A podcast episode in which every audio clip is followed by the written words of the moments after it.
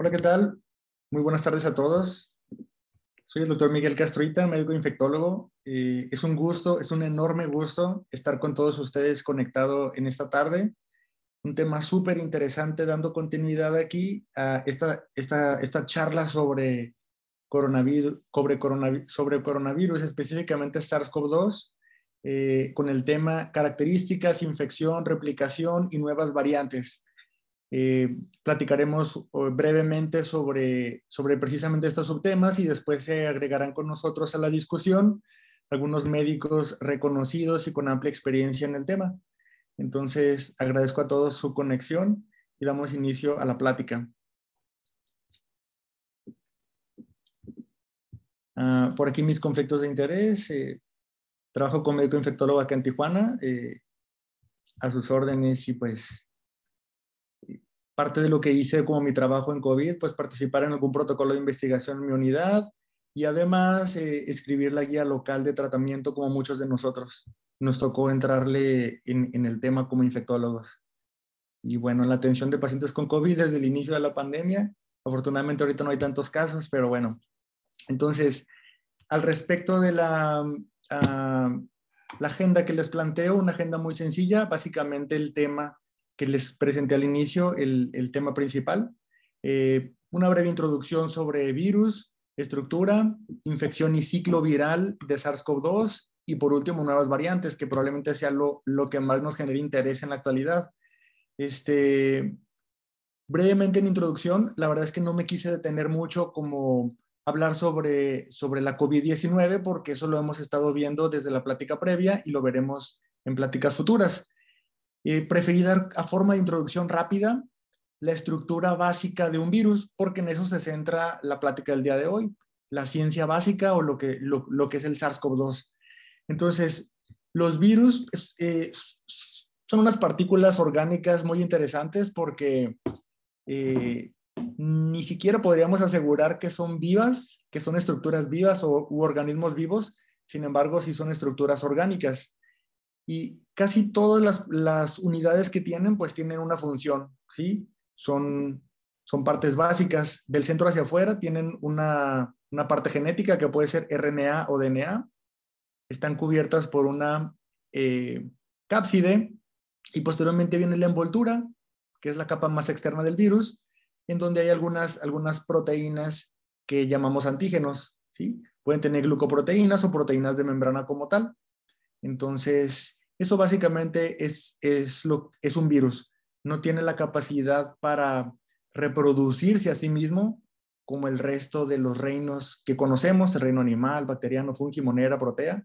Eh, los virus no, no pueden reproducirse a sí mismos, necesitan de células, eh, en este caso eucariotas, para que los repliquen, pero por sí solos no lo pueden hacer, sino que necesitan una célula, la, maquinaria de producción de proteínas de, de una célula. Entonces, bueno, pasamos a lo que es la estructura del SARS-CoV-2. Eh, esta, eh, se los presento, es el SARS-CoV-2, seguramente ya lo conocen todos, ya hemos leído todos durante el año pasado sobre este nuevo virus.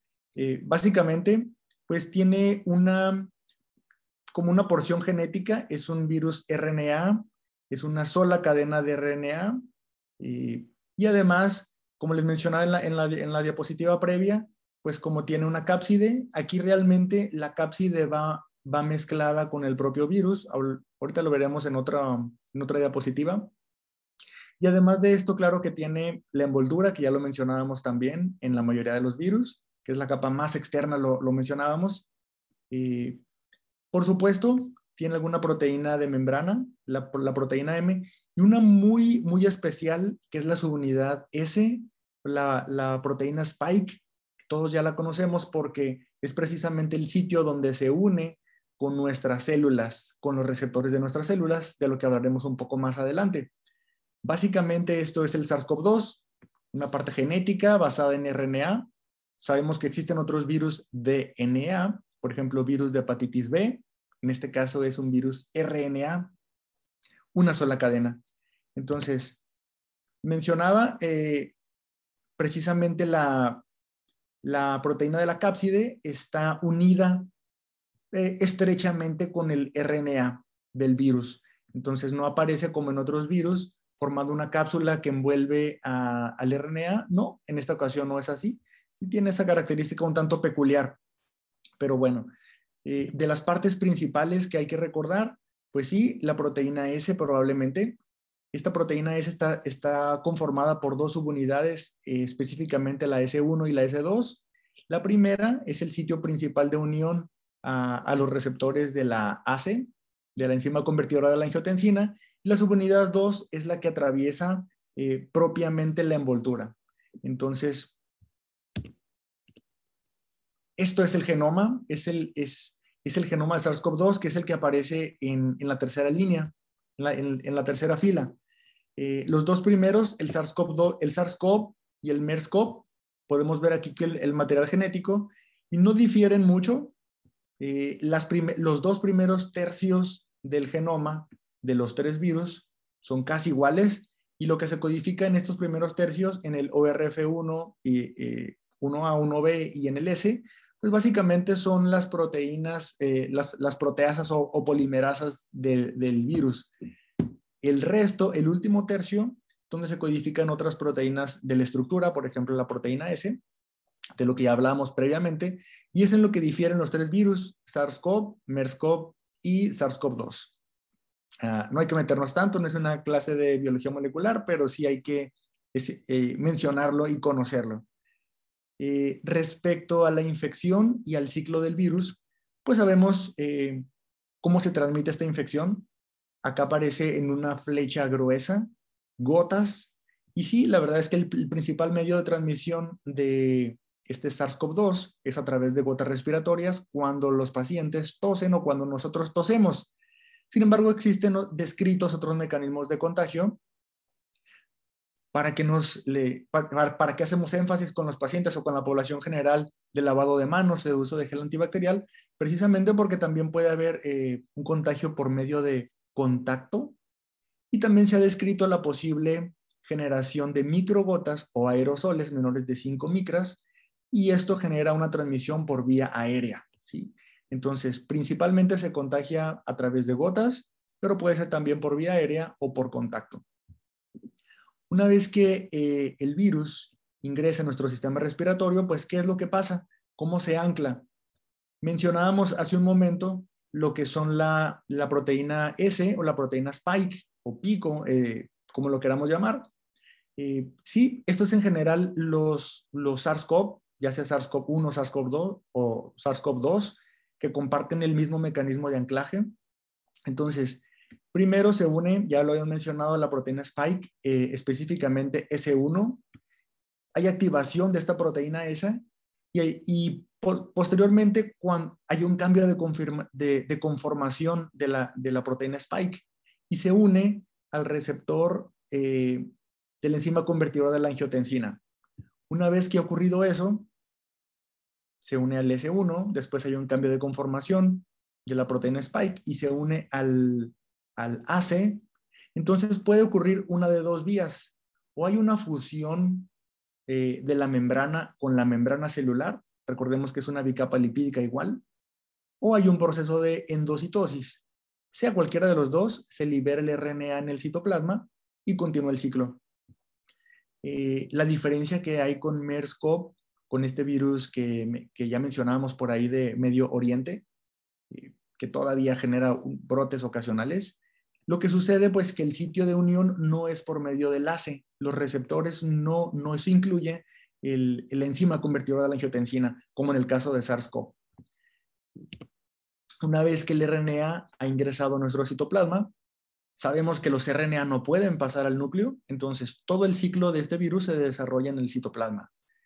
Una vez que esto ocurre, pues sí, el genoma pasa a los ribosomas para producción de proteínas, sobre todo proteínas, bueno, todos en general, hay, hay una replicación del RNA y, se generan eh, cadenas de RNA que funcionan como mensajeros para que los ribosomas eh, y, en el retículo endoplásmico se generan el resto de las proteínas. Es decir, se genera el RNA que va a formar parte de los nuevos viriones y además se generan el resto de las proteínas, la proteína M de membrana, la proteína spike, la proteína de la, envoltura.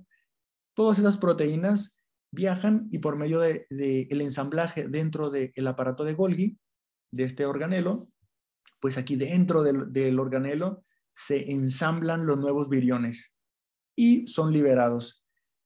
A esto es a lo que llamamos un virión, a los virus que tienen la capacidad de infectar, estas partículas virales con la capacidad de infectar a otras células o a, otras personas, como lo queramos llamar. Virus, pues es lo que tendremos acá dentro, esta capacidad de replicarse, ¿no? Entonces, este es el ciclo de, de SARS-CoV-2. Primero una entrada, ya mencionamos los receptores que se utilizan y a través de qué partículas se anclan. Posteriormente una replicación eh, del RNA, se replica el propio RNA del virus y el resto de las proteínas para dar origen al, al SARS-CoV. Y, de esta forma, pues puede ir a infectar a otras células, expulsarse en gotas e infectar a otras personas. ¿Y qué pasa con las, con las nuevas variantes? Este, es, es bastante importante e interesante porque no, no es algo nuevo, ¿sí? Eh, las variantes, las nuevas variantes de, de, este, de este nuevo coronavirus se han estado monitorizando desde el inicio de la pandemia, desde prácticamente desde inicios de 2020. Y existen muchísimas variantes, cientos de ellas. No todas las variantes tienen la capacidad para producir un cambio en la enfermedad. No todas ellas generan un cambio en, en la transmisión, en la tasa de infecciones o en, el, en la severidad del cuadro. Entonces, no todas ellas van a tener una importancia desde el punto de vista clínico. Por eso es que nosotros empezamos a escuchar de las nuevas variantes hasta finales de 2020, principios de 2021, que fue cuando cobraron importancia. Pero ya se conocían muchas otras variantes eh, en muchos países del mundo, eh, principalmente Estados Unidos es donde más se han estado estudiando, pero muchos otros países igual. Las variantes, las nuevas variantes que más nos interesan, in, o al menos las que, las que, sean, las que han tenido un repunte eh, en, en los meses recientes, son aquellas que generan mutaciones o cambios en la proteína spike, en las subunidades S. Y esto porque posiblemente, como es esta subunidad que ya mencionamos, que es la que se ancla al, al, al receptor del enzima convertidor de la angiotensina, pues debido a esto se puede incrementar la transmisión del virus de una célula a otra o generar más transmisiones eh, de persona a persona. Entonces, hay que tomar en cuenta aquí la proteína spike cuando hablamos de variantes. Entonces, ¿cuáles son estas nuevas variantes? Probablemente la primera que cobró importancia es la variante de la Gran Bretaña, ¿sí? la, variante de Inglaterra. Fue la primera que se le dio eh, algo de importancia y de la que empezamos a tomar noticia todos. Esta variante la conocemos como la 501Y. Eh, cuando, cuando tenemos estos, estos números, eh, es porque es la, es, es, el, es la posición donde el nucleótido está o el nucleócido en donde se genera una mutación. Entonces tenemos un aminoácido que se intercambia por otro aminoácido en esa posición. Entonces, justo en esta posición hubo un cambio de aminoácidos. Tenemos ahora el nuevo aminoácido que es la mutación, es la Y. Y se le conoce de esta forma B117, así se le conoce a esta variante de Inglaterra. ¿Cuál fue la importancia? que en pocas semanas a meses, hasta un 80% del, de la COVID-19 que aparecía en los pacientes era originada en Inglaterra por esta nueva variante. Hasta un 80% de los casos. Inició 40%, fue subiendo 60, 70%, y llegó el punto en que la mayoría de los nuevos casos de la COVID-19 en Inglaterra eran por esta nueva variante. Y fue por ello que se, que se le tomó mucha importancia y se centró la atención en estas nuevas variantes pero no fue la única.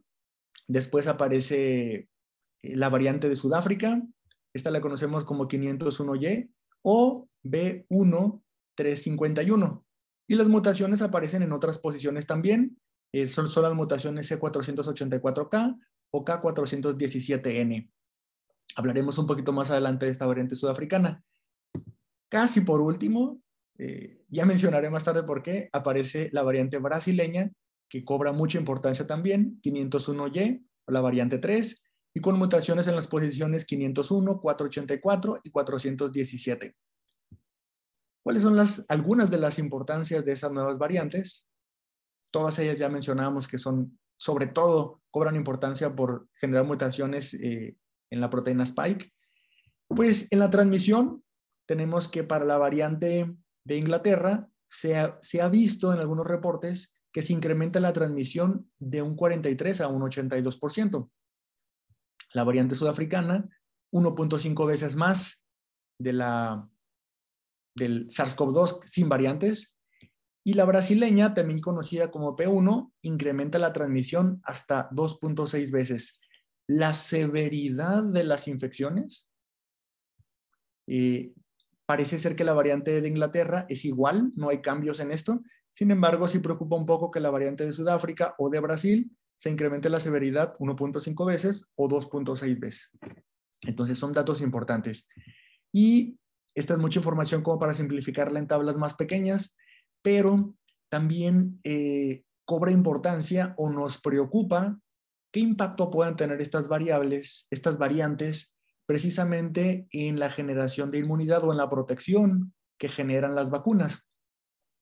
Entonces tenemos por acá la vacuna de Pfizer, que parece ser que tiene un 90 o 95% de eficacia en, la, en la variante de Inglaterra. Parece ser que protege en un 100% a la variante de Sudáfrica y en la variante de Brasil pues todavía no hay datos publicados. Y así nos podemos ir yendo dependiendo de las diferentes vacunas. Acá tenemos, por ejemplo, 85% eh, de eficacia, 60% de eficacia en pacientes VIH negativos, no hay datos publicados, y en la vacuna de AstraZeneca basada en, adenovirus no replicativos, pues 70% de eficacia. Entonces, esto es algo que preocupa un poco, si nos siguen protegiendo igual o no contra, eh, contra las vacunas, es, es es importante hacernos esa pregunta. Probablemente sería un buen motivo de discusión para los siguientes minutos. Ah, por acá tenemos muchas otras variantes.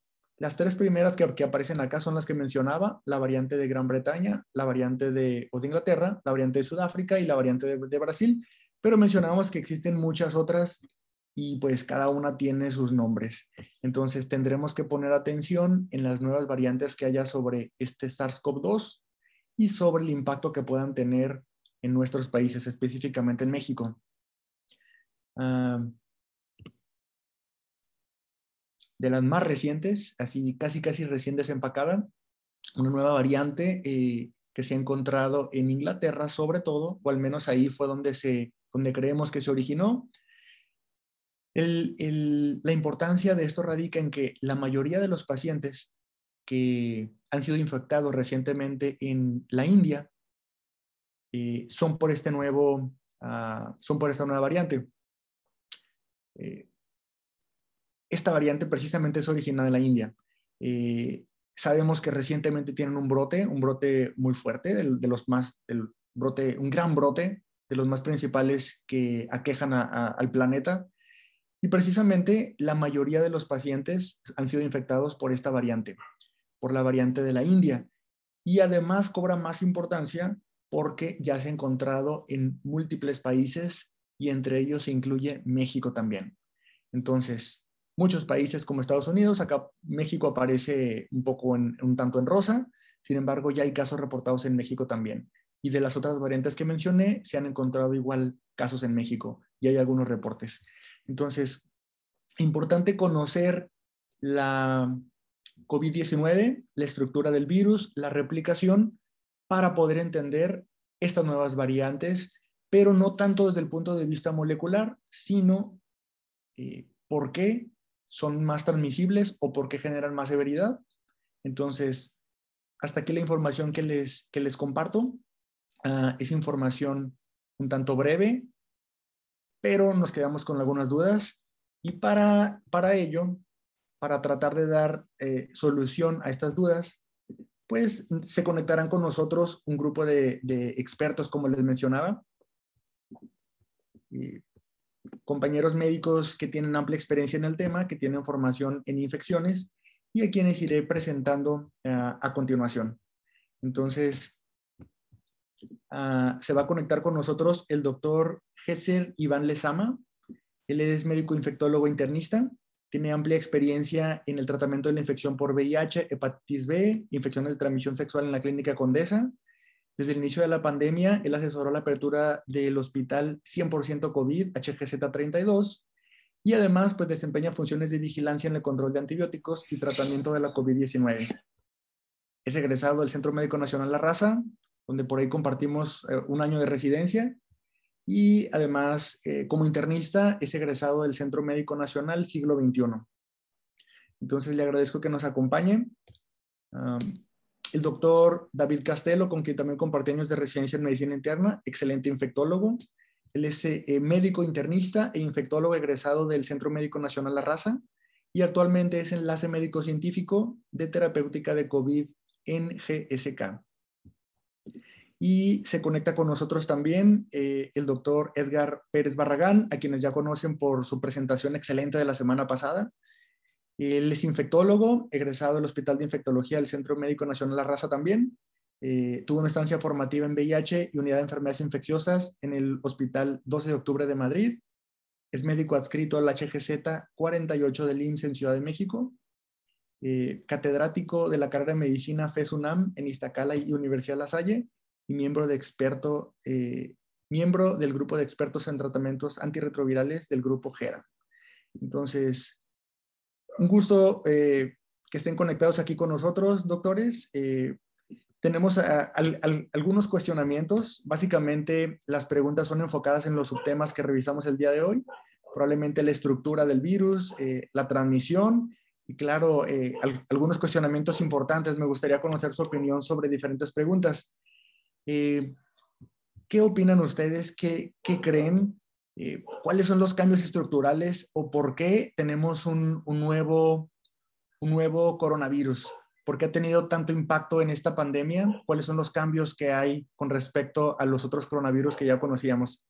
Eh, no sé si quiera apoyarnos con, sus comentarios, doctor Pérez Barragán.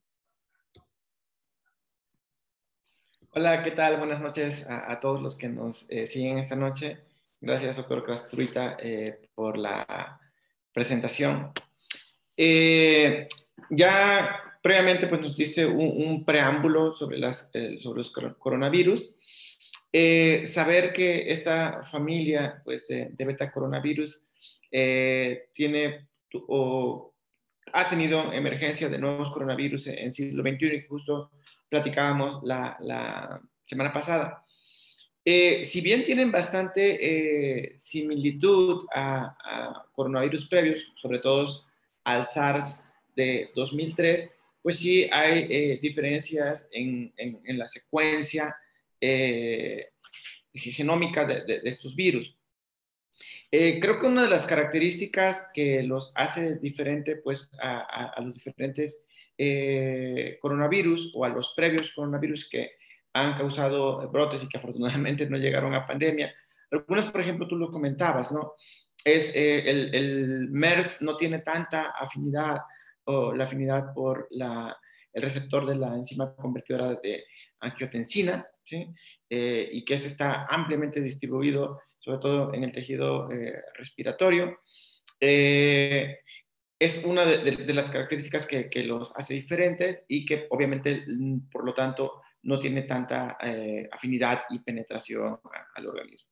Otra de las cosas que eh, también hace diferente es la tasa de, tasa de ataque o, de infección hacia otras personas. Y yo creo que en una combinación de, estas cosas, de el receptor y la tal vez manera un poco hasta cierto modo más sencilla de penetrar y esta tasa de ataque creo que lo hacen diferente y que han favorecido al comportamiento epidémico diferente de este nuevo virus. Excelente, gracias doctor. Eh, doctor Gesser Lezama, ¿tienes algún comentario al respecto? ¿Algo que quieras agregar? Sí, bueno, yo creo que aquí eh, lo más importante respecto a eh, las nuevas variantes que hemos eh, observado a lo largo de, pues, a lo largo de todos estos meses, básicamente el, punto importante aquí a, puntualizar es que SARS coronavirus 2, eh, a diferencia de otros virus que conocemos y que estábamos habituados, por ejemplo, influenza, la tasa de mutación se presenta de manera más lenta y, y, progresiva, a diferencia de influenza. Por eso es que de influenza la vacuna la tenemos que cambiar cada año.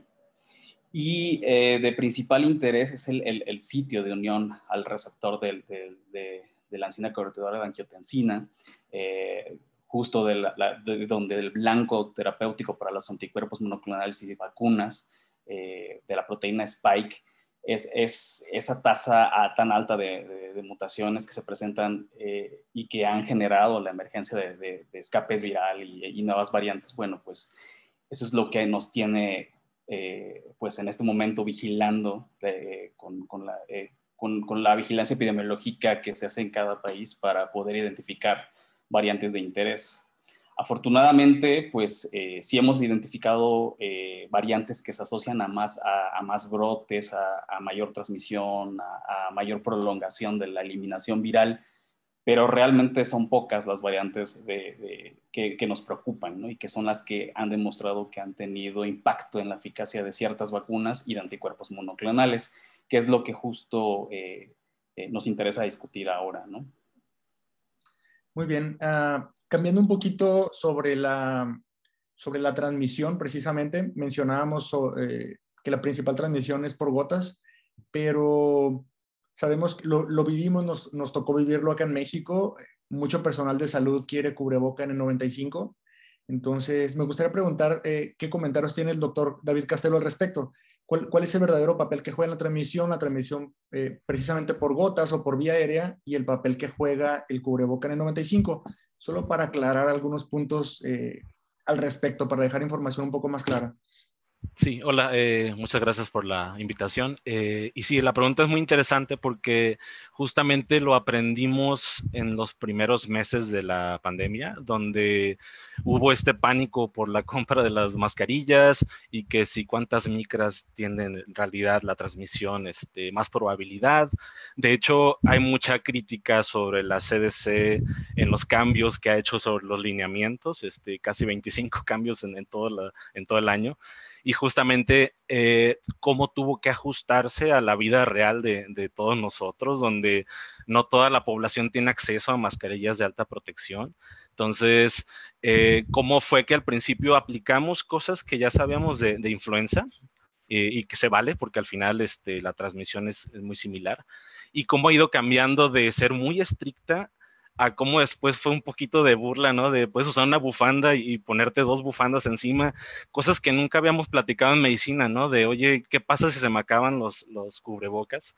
Y pasó esta cuestión donde hay mucha, se aceleró casi por años luz la, investigación en estos estudios que hemos visto, ¿no? De, imagenología, de, cómo se, pasan eh, los vapores eh, eh, o se pasa el aire o la exhalación humana a través de ciertas capas, de ciertos materiales y qué tal, qué pasa si pongo dos capas o qué pasa si, si pongo tres capas. Entonces, ha terminado en que ha sido un poco más laxo eh, la CDC en la relación de, tal vez no necesitamos estas mascarillas especiales, tal vez es suficiente con la de tela.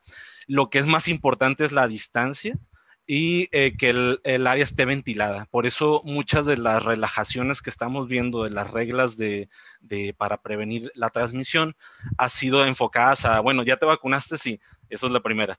Y la segunda es, eh, puedes estar afuera puedes estar con otras personas que estén vacunadas o no, pero si estás al aire libre donde el virus no tiene una, una vía eh, eh, directa hacia otra persona, y justamente esta cuestión que a lo mejor otro compañero lo, va a mencionar de cuánto mide, este, si es aerosolización o si es este droplet o fluge o lo que quieras llamarle, este, justamente eh, los dispositivos de alta protección protegen contra aerosoles y los, y los que usamos en este momento de tela y doble capa, etcétera, este, protegen tal, más bien con a droplets, ¿no? Entonces, eh, va a cambiar en los siguientes meses y años. Este, yo creo que, como todos sabemos, esto se va a quedar por lo menos unos dos años más, este, por lo menos a ciertas medidas, eh, ya no va a ser tan raro ver mascarillas en, el transporte público. Eso es algo bueno, digo, protege tanto para influenza y para coronavirus. Va a ser algo a nivel cultural este, muy importante, pero bueno, hasta el momento la CDC ha estado relajando cada vez este, estas guías. Tal vez para los que médicos que trabajan en áreas de alta exposición, obviamente ahí sí las recomendaciones laxas no, no, no aplican, pero bueno, esa sería mi opinión en este momento. Gracias. Edgar, ¿te gustaría comentar algo al respecto? Eh, sí, yo creo que eh, me gustaría retomar, ya, ya lo comentaste un, poco y justo el doctor Castelo hacía mención a los mecanismos de transmisión. Al igual que los CDC han hecho diferentes cambios pues creo que esto es reflejo del conocimiento que se va generando y todo lo, que vamos aprendiendo. Y, aún así, al día de hoy, después de casi año y medio de los primeros casos, creo que aún desconocemos mucho. Eh, así como hace un año se mencionaba y se hacía alta eh, mención sobre, por ejemplo, fomites, limpiar superficie, moneda, hubo un momento en que la gente limpiaba eh, las, cosas del, supermercado. Cada vez hay más evidencia que no es el mecanismo de transmisión, que el mecanismo principal de transmisión es de contacto persona a persona, precisamente eh, los aerosoles, que son estas partículas eh, de eh, menos de 5 micrómetros que pueden quedar suspendidas en el aire después de que una persona que ha sido infectada o que está infectada por el virus al hablar, cantar, pueden quedar suspendidas e incluso ir a más de un metro versus las gotitas que son droplets, como mencionaba el doctor Castelo, que es más de 5 micrómetros y que estas eh, habitualmente no van más allá de un metro. El cubrebocas de N95 sobre todo está más enfocado para estas partículas más pequeñas de 5 micrómetros y que tienen el objetivo de estos cubrebocas es que creen un filtro que contenga a por lo menos el 95% de estas partículas eh, más pequeñas y que en ambientes eh, médicos, la intubación, pacientes ventilados, eh, es donde también podrían favorecer estas cuestiones de aerosoles y que pudieran aumentar el contagio. Entonces, es en este contexto donde se ha visto la mayor utilidad de estas mascarillas versus las, por ejemplo, tricapa, eh, que para las gotitas que son un poquito más grandes, más de 5 micrómetros y que no van tan lejos, podría ser eh, utilizado esto. Y yo creo que la utilidad de, la, de la mascarilla N95 es más en contextos médicos y donde se favorecen la producción de aerosoles, donde hay un paciente pues, contagiado y que no tiene la, eh, tal vez la protección, porque incluso pacientes hospitalizados idealmente deberían tener un cubrebocas, pero por ciertos procedimientos médicos, sobre todo, que favorecen esta formación de aerosoles, creo que es la mayor utilidad del cubrebocas en el 95. Gracias, Edgar. Este, de nuevo cambio un poquito el tema. Uh, platicábamos acerca de la unión de la proteína spike con los, con los receptores de la enzima convertidor de la angiotensina. Y durante todo 2020 hubo hubo esta duda sobre el, utilizar fármacos o no, los IECA, tratamiento antihipertensivo. Entonces, me gustaría conocer la opinión de ustedes, si creen que quedan preguntas por resolver todavía o, con la evidencia que tenemos es suficiente para, para tener estas respuestas que buscábamos. Eh, ¿Están contraindicados los IECA o se utilizan en pacientes con, con la COVID-19? Gesser Lezama, me gustaría conocer tu opinión. Bueno, eh, al inicio nos preocupaba mucho, ¿no? De, derivado de ensayos eh, de, animales, en donde veíamos que el uso de inhibidores de la enzima convertidora de angiotensina o ARA2 podrían aumentar la expresión del, de, la enzima convertidora de angiotensina. Y esto era preocupante porque pensábamos que podría predisponer a mayor tasa de infección en pacientes usuarios de estos antihipertensivos. En realidad eh, conocemos mucho ya del comportamiento de la enfermedad, conocemos eh, el, tiempo de incubación, el mecanismo de transmisión. Y justo eh, esto fue una variable de interés que al inicio de la pandemia, incluso por medio de metaanálisis, se llegó a la conclusión de que realmente los pacientes que usan estos antihipertensivos no, no tienen un factor aditivo eh, que les condicione mayor virulencia o mayor progresión a severidad de la enfermedad.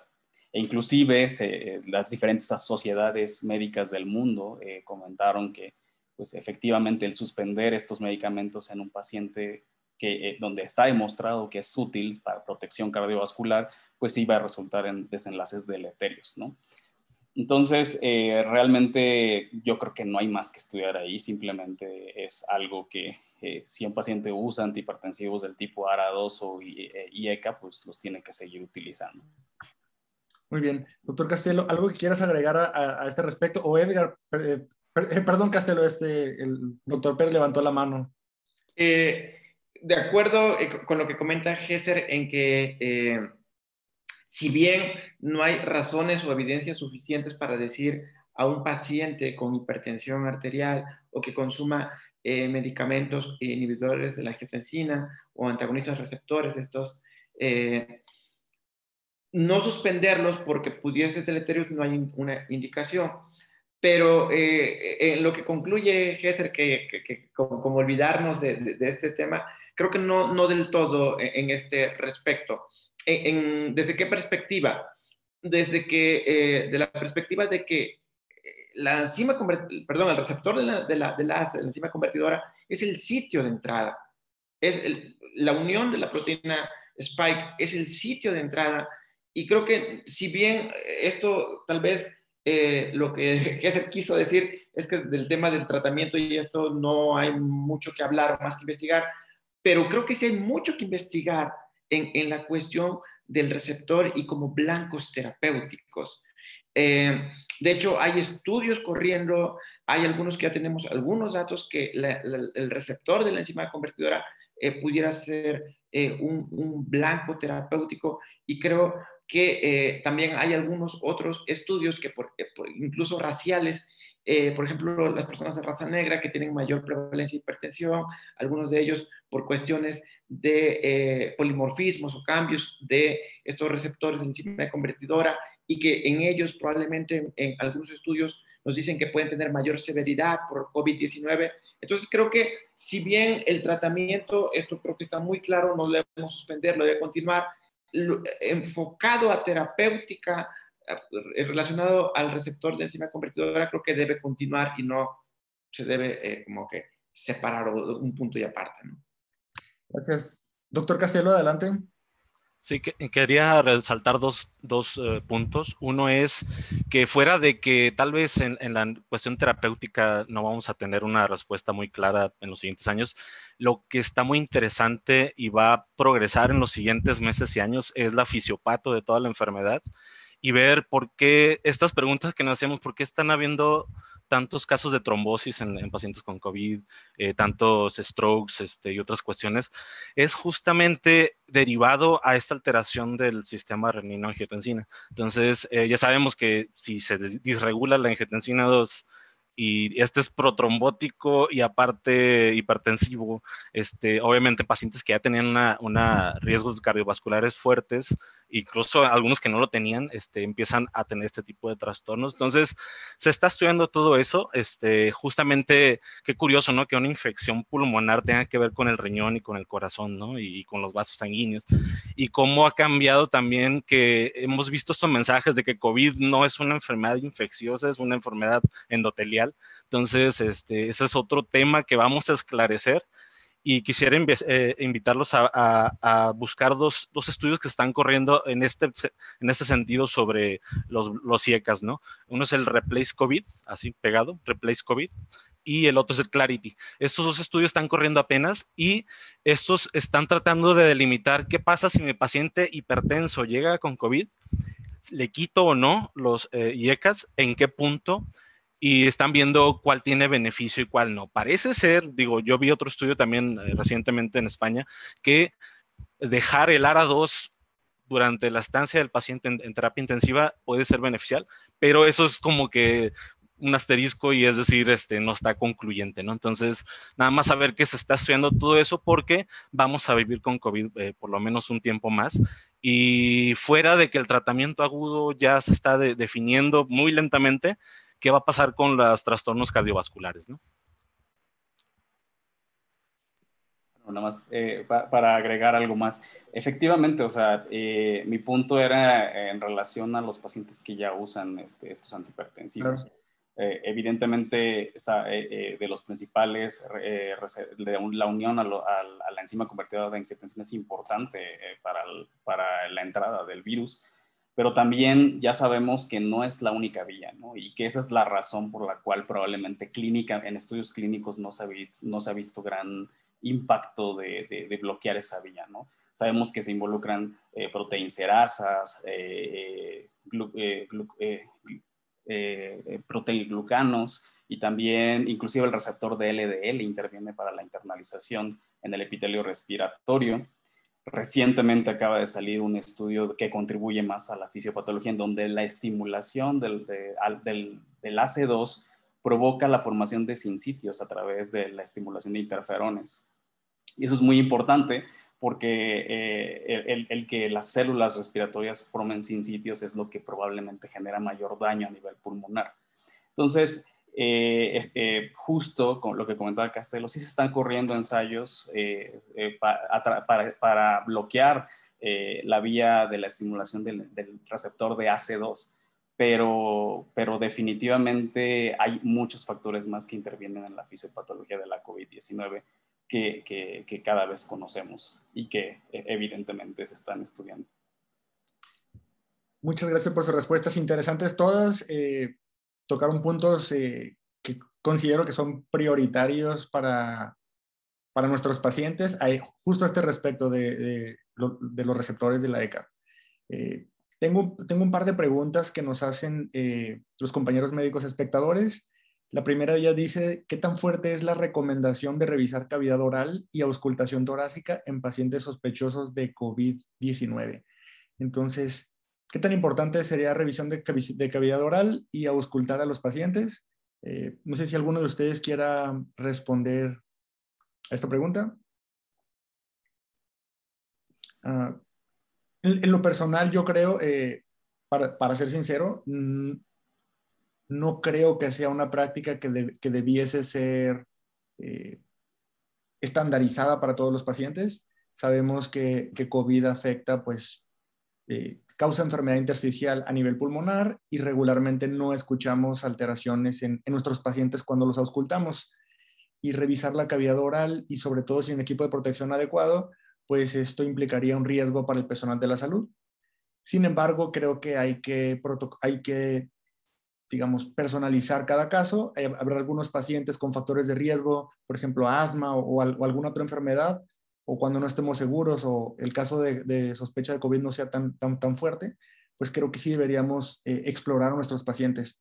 Pero decir que todo paciente con enfermedad respiratoria eh, están de forma estandarizada, exploremos de esta forma y una recomendación para nuestros médicos de farmacias, sabemos que trabajan en médicos generales y demás, pues tal vez yo no haría esta recomendación generalizada, pero no sé la, la, la opinión de ustedes.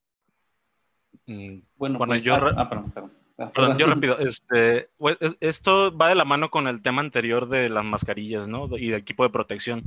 Si el caso eh, que tienes enfrente en realidad no requiere, digamos, este, digamos que es, brinca tanto en imagen como en clínica, que es COVID, este, pues, este, obviamente no, no debería eh, esa reserva que tenemos de si lo exploro o no y qué tal me contagio, más bien no es culpa del paciente, sino de nosotros, sino, eh, oye, estoy bien protegido, tengo bien ajustada la mascarilla. Si tengo esas medidas de protección, yo puedo hacer con el paciente y, diagnosticar lo que yo quiera. Es parte de por qué también han aumentado las broncoscopías en hospitales. Este, hubo un miedo terrible y yo creo que todos lo vivimos, este, donde mis neumólogos no querían hacer estas pruebas este, vitales, ¿no? Para ciertos casos, por este miedo de que no sé si me voy a contagiar o no. Ya después se demostró que el riesgo es mm, prácticamente nulo según la CDC. Entonces, este, yo diría que este, mientras yo me proteja bien, no debería haber una, una, una contraindicación a la, exploración de todo paciente, ¿no? Sí, yo, yo personalmente creo que es algo que ya en, mi práctica asistencial nunca omito, la verdad, la revisión de la, de la orofaringe. Sobre todo creo que uno como clínico lo haces por, por, encontrar otros diferenciales. ¿no? Realmente la COVID-19 no tiene nada que revisar la garganta, pero creo que es algo que hacemos ya de, revisas al paciente eh, cefalocaudal, ¿no? Es como el procedimiento de, de, de, exploración física que uno está acostumbrado a hacer. No creo que tenga mayor eh, riesgo hacerlo si está, como dice David, este, si lo haces protegido, eh, incluye, inclusive como es una, eh, como no respetas la distancia de menos de un metro y medio, pues eh, ahí, se justifica usar incluso este, una careta o, o, gogles, ¿no? Al momento de revisar la orofaringe, pero yo, yo no, si, si, tienes adecuada ventilación en tu consultorio, este, pues realmente el riesgo de aerosoles es extremadamente bajo, ¿no? Muy bien, eh, completamente de acuerdo con ustedes. Eh, incluso de, acuerdo contigo, Gesser, lo hago también en mi práctica habitual. Traemos la escuela de la, del Hospital de Infectología La Raza, es revisar los pacientes de pies a cabeza. Eh, pero bueno, perfecto. Creo que sus respuestas bastante claras. Nos hacen otra pregunta más todavía. Ah, interesante, ¿la mucormicosis se está asociando a una variante específica?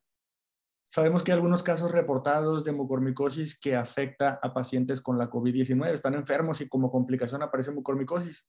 No son tantos afortunadamente, yo no tuve ni, ningún caso en especial, pero la pregunta es si se asocia con una variante específica. No sé si han leído algo al respecto. Ah. Eh, considero que eh, eh, ahora el, mayor número de casos y experiencia y que cada vez que se vaya publicando y que es sumamente complejo estar afrontando la, la pandemia y a la par generar información y publicarla es muy difícil. Pero la, mayor eh, número de casos eh, ahora pues son precisamente en la India y que donde obviamente como ya justamente lo comentaste pues es esta variante de la India la que está predominando.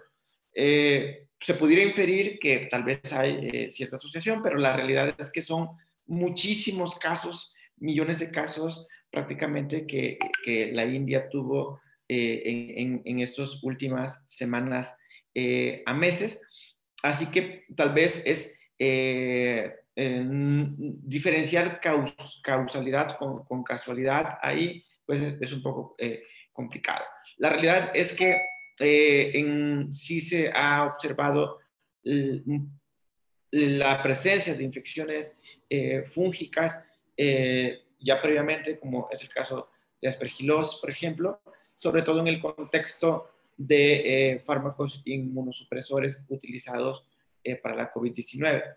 Ahorita podría concluir que pues el mayor número de casos son en la India y que es donde la variante, pues la India es la que predomina, pero pues tenemos que, vamos, se tendrían que estudiar específicamente esos casos para ver qué variante tenían, ¿no? Precisamente.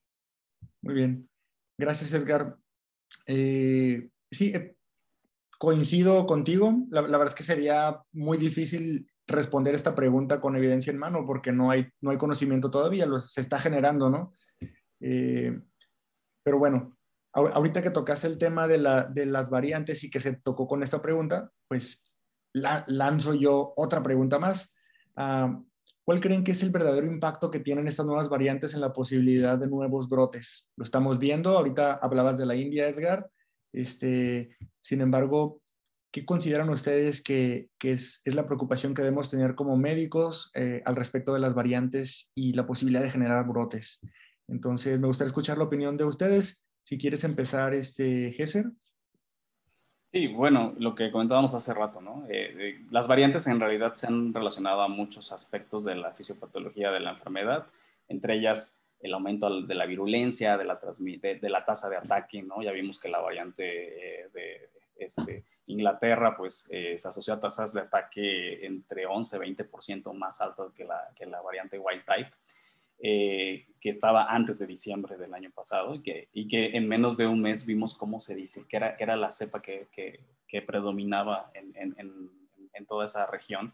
Entonces, eh, eso está comprobado. Está comprobado también que incrementa la eliminación viral, como lo vimos en el caso de la NBA, en donde eh, hubo un brote relacionado a la convivencia estrecha y, y, y, la eliminación viral parecería ser más prolongada. Y también eh, en el caso, eh, analizando las, los estudios de vacunación en donde vemos que hay mayor tasa de reinfecciones en pacientes eh, del grupo placebo que, que, que, ya eh, se infectaron con la emergencia de nuevas variantes, se ha visto reinfecciones por estas mismas. Entonces, básicamente el mensaje creo que sería que mientras no haya una vacunación global, ya no hablemos de México, sino hablemos de una vacunación global, porque esto se va a acabar cuando, cuando de manera global eh, todos estemos vacunados, eh, pues van a seguir habiendo algunos brotes, probablemente con menos virulencia, con menos repercusión en, en, la mortalidad, porque el grupo afectado van a ser cada vez grupos más jóvenes, pero definitivamente creo que, que, hay que seguir vigilando y, y, el mensaje es que hay que acelerar la, la, la vacunación, no tan solo para los países de primer mundo, ni México, este, sino para todos. En el momento que todos, todo el mundo esté vacunado, pues creo que vamos a tener otro horizonte, ¿no?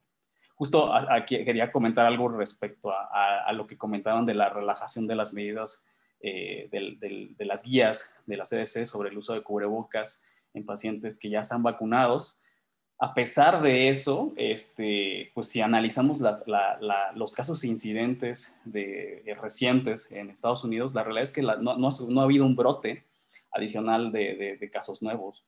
Eh, y yo creo que no tiene mucho que ver con, que ya, ya todos se quitan el cubrebocas así automáticamente, ya somos libres, ¿no? O sea, sino yo creo que eh, inclusive parece ser que es un factor en el que si ya no van a eh, eh, recomendar el uso de cubrebocas, la gente está optando por vacunarse para tener un, este, pues un factor más de protección, ¿no? Y creo que al final eso este, podría intervenir en que en realidad, a pesar de que ya se relajaron las medidas desde hace varias semanas, no ha habido un incremento importante de los casos, sino que está bajando. Muy bien. Okay. Te agradezco, Gesser. Uh, David Castelo, tu opinión al respecto, variantes y la posibilidad de generación de brotes o impacto sobre vacunas, si gustan comentar. Sí. Eh, pues bueno, es algo que ya esperábamos, ¿no? Desde que inició sabíamos que los virus van a mutar, van a defenderse, van a querer escapar sistema inmune. Entonces, eh, estábamos también vigilando eso, pero todavía no habían aparecido. Entonces, hay que saber que esto va a ser una ciencia, nunca hemos visto tanta evidencia de, en 12 meses, este, tan, que tan rápido ha salido y ver que esta monitorización de variantes este, lo pueden este, consultar en el GISAID, que es este, un sitio que era para monitorización de influenza, pero se adaptó ad hoc para justamente hacer monitorización de variantes. Una acotación que quiero hacer, este, algo que salió hace dos, tres días, es justamente la nueva nomenclatura de variantes más fáciles de seguir este, pueden seguirla como, como fueron apareciendo, primero la británica, después la sudáfrica, después la brasileña, después la hindú, y van poniendo una letra eh, del, alfabeto griego, ¿no? Que ahora en vez de hablar de la británica, vamos a hablar de la alfa, en vez de, hablar de la sudafricana, vamos a hablar de la beta, en vez de hablar de la de Brasil, pues la gamma, en vez de hablar de la, de la hindú, vamos a hablar de la, este, es la delta. Entonces, justamente esto para qué lo hacemos, para no hablar de estas, ya ve que hasta entre nosotros nos confundimos si es B.11, si es P2, si es este eh, de otra letra, ¿no? Entonces, eso es, eso es bueno, digo, ah, ya podemos platicar un poquito y que nos entienda la gente un poquito más, pero a la vez también quita obviamente el estigma de cada país, ¿no? De los chistes o los memes que queramos hacer de la India o de Brasil o de Inglaterra, este, también desaparezca. Aquí en mejor México no es tan preocupante eso, pero este, saber que parte también es, una cuestión política. Y eh, en cuanto a que las variantes, este, mencionaba que, esta eh, investigación va, a seguir en corriente y lo que demostraron las vacunas, su eficacia, fueron basadas en el wild type y tal vez alguna británica por ahí. Y lo que están haciendo ahora las compañías es obviamente darle seguimiento a los vacunados y compararla con las cepas que están apareciendo y ver, ah, mira, hay eficacia in vitro o hay eficacia clínica también. Entonces, eso ya lo hizo Pfizer este, y Moderna con algunos, este, eh, eh, algunos casos donde, ah, mira, tiene protege contra la hindú, ¿no? Entonces, van a seguir apareciendo variantes. La, la hindú no es la última, no va a ser la última. Y obviamente la importancia es eso, tener bases de datos como GISAID para tener este seguimiento el estar al día con las eh, nomenclaturas eh, y que los laboratorios obviamente estén encima de la generación de evidencia de vida real, ¿no? Que es lo importante. Muy bien, gracias David. Ah, Edgar. Sí, solo para complementar lo último que mencionaba el doctor Castelo, eh, se está generando ya evidencia de la eficacia de vacunas para eh, estas eh, variantes. Y obviamente la, la, preocupación y de las interrogantes que se generan es, ¿es más grave la vacuna? ¿Habrá un escape a estas, un escape viral a estas, estas vacunas? y ya hay respuestas para, para algunas. Por ejemplo, Pfizer se ha visto que prácticamente no disminuye la eficacia medida por casos graves o mortalidad. Así, por ejemplo, la variante sudafricana sí eh, disminuye un, un, poquito la eficacia en cuanto a infección en personas vacunadas, pero en los casos graves afortunadamente se mantiene igual, tanto, por ejemplo, para la eh, Reino eh, Unido para, como para la sudafricana. algunos datos, de, por ejemplo, de la de AstraZeneca, ahí parece ser, y de hecho creo que tú en una de tus, de tus tablas lo, mostrabas, que como 10% un poquito abajo de la eficacia eh, de la variante sudafricana. Pero eh, los pocos datos que se tienen apenas parece ser que afortunadamente la eficacia clínica, eh, sobre todo para eh, que se presenten casos graves o mortalidad en personas vacunadas no se ve eh, considerablemente afectada. Entonces, eh, pues hasta ahora debemos seguir confiando en, las vacunas y como mencionaba Gesser, favorecer la vacunación y que llegue a más gente lo más rápido posible. Muy bien. a este respecto y solamente para especificar un poco más, nos llega una pregunta. ¿Qué eficacia tienen las vacunas que se aplican actualmente en México sobre las nuevas variantes del virus? Ya lo, ya lo estuvimos comentando eh, en la presentación y también Edgar lo, lo, mencionaba un poco ahorita. No sé si alguien más quiera dar algún otro dato que, que, interese compartir como respuesta para esta pregunta. Yo diría que, o sea, falta información eh, de eficacia clínica de, de todas eh, las las vacunas. Ya se empieza a tener información de algunas, pero pues no, no, no, de, no de todas. De las que ya, sobre todo, se genera un poco de información, Pfizer, Moderna, AstraZeneca, pero de algunas otras todavía no, no tenemos eh, mayor información. Se esperaría que si tal vez eh, se redujese un poquito la eficacia clínica, pues sea eso un poco, pero no es un eh, motivo de alarmarse en, en, en, la actualidad, ni de poner en duda la eficacia de las vacunas. Complementaría a, tu respuesta, Edgar, que además de la vacuna, también depende de eh, la nueva variante. Eh, hay un poco más de información con las dos primeras variantes, eh, con la variante de Inglaterra y con la variante de Sudáfrica, y, no hay información prácticamente de la variante de Brasil y, menos de la India. Entonces desconocemos todavía la eficacia de algunas vacunas, cómo se modifica pero solamente para resaltar, como dice Edgar y como se habían mencionado antes, la eficacia de las vacunas se ha visto pobremente impactada, pues no, no, hay gran cambio, entonces no hay motivo para dejar de confiar en la, vacunación. Y nos hacen una, una última pregunta uh, que me gustaría leerla también. Hablando de la profilaxis con enoxaparina en pacientes que, que tienen, que tienen COVID-19, ¿se ha, ¿se ha visto evidencia que ayuda? Hablando del porcentaje en prevención, ¿cuánto sería? Y, sabemos, es, interesante la pregunta porque es parte de los tratamientos que se estuvieron manejando todo el año pasado también, pacientes con enoxaparina o con anticoagulantes, vi pacientes con, ácido, salicílico, ácido acetil salicílico y demás. Entonces me parece bastante interesante la pregunta, ¿cuál es el papel real que tiene la, la, profilaxis con enoxaparina en nuestros pacientes con COVID-19? Y me gustaría escuchar sus respuestas. Sé que son tratantes también de pacientes con COVID y tienen información al respecto. Entonces, no sé si nos quieres comentar algo, Gesser. Pues en realidad, eh, las, pues, los lineamientos para, para dar anticoagulación en, la COVID-19, pues ya cada vez eh, es algo que se está actualizando también este, con, con, gran velocidad. Pero la realidad es que hasta ahorita, ya con lo que conocemos, pues realmente una profilaxis general, pues eso no existe. Sí es importante individualizar cada caso, ver el factor eh, de, riesgo que puede tener tu paciente de manera individual, si tiene factores de riesgo, hay escalas para medir el riesgo de trombosis, y con base en eso y eh, la etapa de la, enfermedad, eh, en que se encuentra el paciente, ya sea severo o crítico, pues este, podría utilizarse esta profilaxis, ¿no? Pero básicamente son los parámetros que nos ayudan a definir a quién dar profilaxis no, no, este, no darlo de manera general, porque recordemos que todo medicamento que nosotros queramos prescribir, así sea COVID o no, tenemos que conocer efectos adversos eh, y tenemos que poner en la balanza eh, el beneficio potencial que le vamos a dar a ese paciente sobre el riesgo a que lo estamos sometiendo.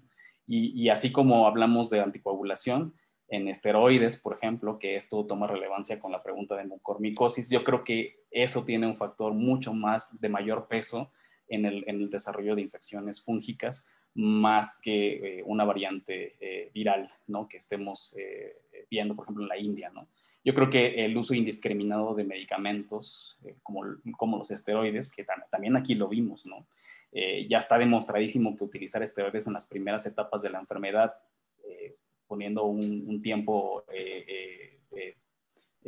es, preestablecido de, de, 10 días, que es más o menos lo que sabemos que dura la primera fase de la enfermedad, eh, eh, sí está muy relacionado aumento de la prolongación eh, de la eliminación viral y mayor deterioro clínico de los pacientes de alto riesgo. Entonces, por eso es muy importante el seguimiento clínico estrecho, la estratificación del paciente en riesgo que podemos eh, vigilar de manera muy estrecha para evitar que progrese o establecer tratamientos que impacten en la, en la este, de la enfermedad eh, de manera temprana y poder salvarle la vida. Pero utilizar estos medicamentos de manera profiláctica como para que no le vaya a pasar nada, darle esteroide cuando no, no requieres oxígeno o dar la anticoagulación profiláctica cuando no tienes ningún factor de riesgo para trombosis, bueno, se me, creo que eh, eso es lo que provoca que haya desenlaces no deseables, ¿no? Muy bien. Ah, doctor Edgar, ¿algo que quieras agregar para responder esta pregunta? Creo que fue bastante clara la respuesta de, de, Gesser.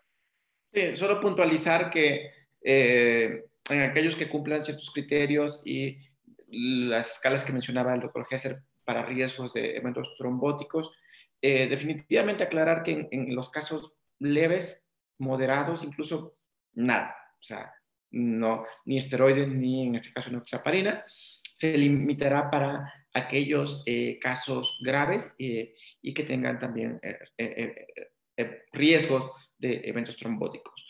No ambulatorio, yo diría restringido a uso hospitalario, ¿sí?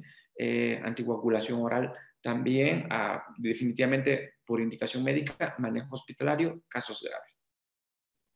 Muy bien, perfecto. Ah, yo lo redondearé de otra forma. Básicamente las recomendaciones internacionales son eh, profilaxis eh, antitrombótica son exactamente igual que para otro paciente grave. Eh, no, no, no, hay cambios, la COVID-19 no hace un cambio en que dar, hay que darles enoxaparina antes de tiempo. la recomendación es la misma, evaluamos el riesgo que tiene el paciente y con base en ello se, se genera un tratamiento con enoxaparina, pero no, no, no, no hay que darlo a pacientes ambulatorios definitivamente. Entonces, parece que son todas las preguntas que tenemos. Ah, agradezco enormemente que se hayan conectado con nosotros. agradezco mucho sus participaciones, doctor Lezama, doctor Castelo y doctor Pérez. Y por supuesto que doy gracias a, a por habernos invitado a esta discusión sobre un poco de la ciencia básica y, las nuevas variantes que hay sobre SARS-CoV-2. Y gracias también a, todos los participantes, todos los médicos que están conectados y por supuesto a los que lanzaron preguntas, que hizo esto un poco más dinámico también. Entonces, Excelente tarde, noche a todos. Gracias. Saludos. Hasta luego, que estén bien. Hola, solamente les quiero comentar que en el foro de preguntas está el link para descargar su constancia de participación en este evento. Lo pueden individualizar ya con su nombre. Muchas gracias.